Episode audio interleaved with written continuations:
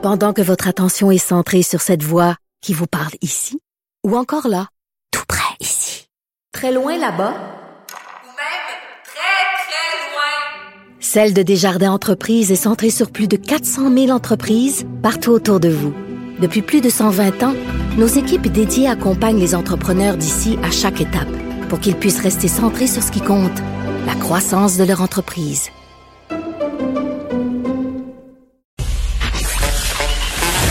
Jean-François Barry. Le seul retour qui vous fait sentir en vacances, Même dans le trafic. Cube Radio.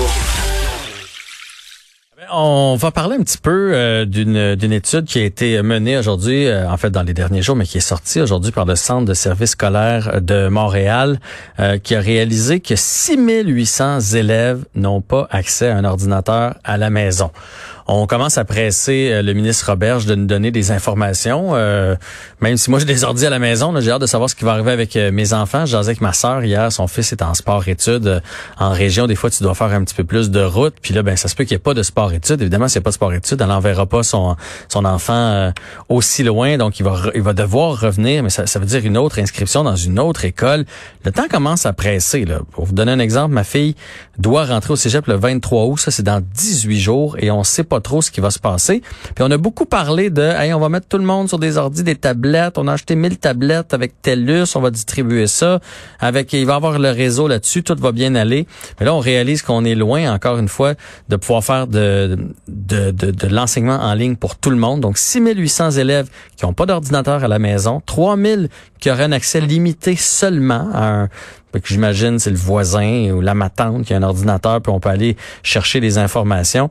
Et il y a euh, 3500 personnes, 3500 jeunes qui ont aucune connexion Internet à la maison pour pouvoir suivre ce genre de cours-là. Donc, ça va être à gérer, ça va être à approfondir et j'ai bien bien hâte que le ministre Robert sorte de ses vacances et vienne nous expliquer son plan pour la rentrée scolaire et j'espère qu'on a euh, réussi pendant l'été à s'organiser pour si jamais il n'y a pas d'école euh, physiquement qu'on soit capable de faire un enseignement adéquat en ligne. Alex Dufresne nous rejoint à l'instant. Alex qui continue de m'inquiéter, je dois vous le dire. Salut Alex. Bonjour. Bonjour Alex qui nous parlait là, depuis deux semaines d'amis virtuels, euh, d'amis de blondes en hologramme. Et là, aujourd'hui, elle y va de coutumes surprenantes et macabres. Ben, en fait, tu vois, je pense que je suis comme dans une, une lancée de, oui, c'est ça, de coutumes, euh, euh, de coutumes qui appartiennent à des pays qui nous étonnent. Je sais pas. Je pense que c'est parce qu'on n'arrive pas à voyager que moi, je me suis dit, ben, parlons de ce qui se passe ailleurs. Mais c'est vrai, Jean-François, que thématiques peuvent être un peu surprenantes. ouais. T'es spécial de ce temps-là. Parce qu'aujourd'hui, on parle de vivre avec ses morts. Il y a euh, un peuple indonésien qui s'appelle les Toraja qui a une étonnante tradition. Ils cohabitent avec leurs proches morts. Alors donc, euh, nous, on sait, là, les Occidentaux, quand quelqu'un décède, on s'empresse de faire des funérailles, d'enterrer nos défunts par respect. mhm. Et eux, sur l'île indonésienne de Sulawesi, les morts font partie plutôt intégrante de la vie quotidienne des gens. Donc, c'est vraiment un peuple qui se réconcilie avec la mort en cohabitant durant quelques temps des semaines, voire des mois, avec les défunts comme s'ils étaient encore en vie. Et là, je te cache pas que euh, j'étais comme en train de manger mon déjeuner quand j'ai fait les recherches, puis j'ai arrêté, mettons. Ouais. Je te comprends, mais là, j'essaie de m'imaginer. Là, Tu veux dire quoi? Comme dans Weekend chez Barney, donc euh, ils continuent de faire vivre le mort avec eux autres, euh, ou bien tout simplement le mort est laissé euh, là, là, dans un lit, puis ils continuent de cohabiter. Comment ça se passe? Comment ils sont dans la ville, les morts? C'est sûr que la première chose à laquelle j'ai pensé, c'est Weekend at Bernie's. Là, t'en parles, là, ce, fameux film américain où deux gars euh, se ramassent malencontreusement avec un cadavre sur les mains qui doivent continuer de promener et de déguiser comme c'était en vie. Euh, ben, c'est on n'est pas loin de ça, c'est-à-dire que euh, pour eux, en fait, la mort représente la fin de l'existence parmi le monde physique, mais pour eux, c'est une façon de garder leur famille plus proche. Et donc, mettons concrètement, là, tu me demandes comment ça fonctionne. Ça vient de deux choses. D'abord, c'est une tradition qui date de très très longtemps. Et euh, pour euh, pour eux, la mort et les funérailles, et les rites funéraires sont très importants. Et donc, pour avoir le temps de récolter la somme euh, qui peut aller à plus de 100 000 dollars pour faire des funérailles vraiment comme spéciales, euh, ça prend plusieurs semaines, plusieurs mois, voire peut-être même des années. Et donc, ils décident de garder les morts avec eux, mais c'est aussi une façon, en fait, de euh, de rester en contact avec eux. Et donc, ils vont euh, les momifier. Et là, c'est là que je te dis que le, les photos, c'était assez spécial. Euh, imagine vraiment comme une momie excessivement bien conservée, mais avec une chemise hawaïenne puis des lunettes de Ben soleil. arrête, dans- arrête. Oui, oui, non. Il habille les momies. Ben voyons donc. Ouais, ouais, je vous invite à, à faire une recherche, pas en mangeant une toast ce matin.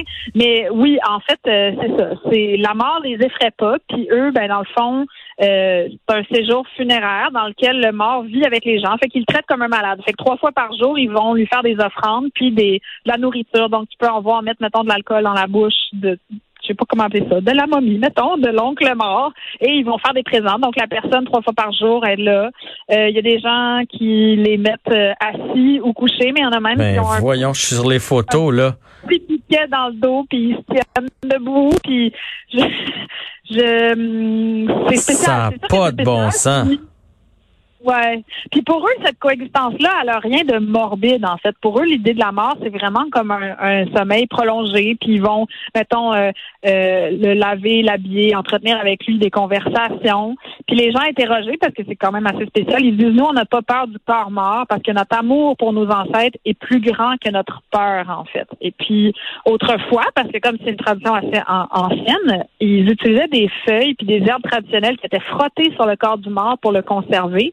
Puis aujourd'hui, ben, c'est une solution à base de formol qui est injectée dans le corps puis qui stoppe la putréfaction. Donc, le corps se momifie puis se change en statut figé dans le temps. Puis là, ben, tu pourras le voir avec les photos. Là, des fois, c'est plus ou moins bien fait, j'imagine, dépendamment de quand ça s'est passé. Ouais, j'ai remarqué ça, ouais. Euh, mais c'est vraiment, les gens sont habillés, puis tu sais, il y en a qui portent des cravates, des gants, euh, des chapeaux, euh, des lunettes de soleil. Ah, il y a même un. J'ai vu un couple, là, sont habillés euh, homme-femme. Elle, elle a un bouquet de fleurs dans les mains. Sont avec euh, enfants et petits-enfants là, dans une espèce de fête ou photo de famille, je sais pas, là, mais c'est c'est troublant. qui Là. tiennent par les bras puis qui marchent avec. euh, puis bon, éventuellement tu finis par faire tes funérailles. Puis comme je dis là, c'est comme quelque chose de, c'est des funérailles qui sont vraiment phénoménales. Là. Ça dure plusieurs jours, ça peut coûter presque 100 000 dollars. et donc ils les enterrent, mais à tous les deux ans, il y a une tradition où les familles ouvrent les cercueils des défunts pour faire une grande réunion avec les morts. Donc ils les retirent de, les tom- de leur tombeau, ils les nettoient, ils leur remettent des nouveaux vêtements. Puis pour eux, c'est une pratique qui témoigne du respect puis de l'amour, en fait, de ces vivants-là pour les morts. Mais, tu sais, mettons, avec toute l'ouverture d'esprit que j'ai, puis je, veux dire, j'essaie de comprendre, puis je trouve ça vraiment difficile à regarder. Là, les photos, c'est assez spécial. Mais pour eux, c'est ça. C'est une pratique qui fait partie de leur quotidien, donc ils cohabitent, en fait, avec, avec leur mort. Non, mais écoute, je, je, comprends, mais c'est spécial autant pour les gens qui restent. Mais tu sais, si on me disait qu'un jour j'allais être assis au bout de la table chez nous avec mes enfants, mais que je suis mort, mais que j'ai quand même mes lunettes, mon linge sur le dos, là, euh, c'est non. C'est non. J'aime mieux être Je me disparu. demande aussi comment tu fais pour vivre ta vie en pensant que c'est ça qui va se passer après? Tu sais, ta vie, euh, théoriquement, elle sera pas finie. Tu vas continuer à avoir des interactions avec ta famille. C'est quand même assez flyé, là. Ouais. Écoute, euh, Alex, je te souhaite de te changer les idées demain en déjeunant. Mais on- Regardez, il y a un beau euh, reportage du National Geographic là-dessus, ça vaut la peine quand même. c'est bon. On se retrouve vendredi pour ton quiz revue de l'actualité. Bonne fin de journée à toi. Bonne fin de journée à vous tous. C'est un rendez-vous demain, 15h. Bonne soirée.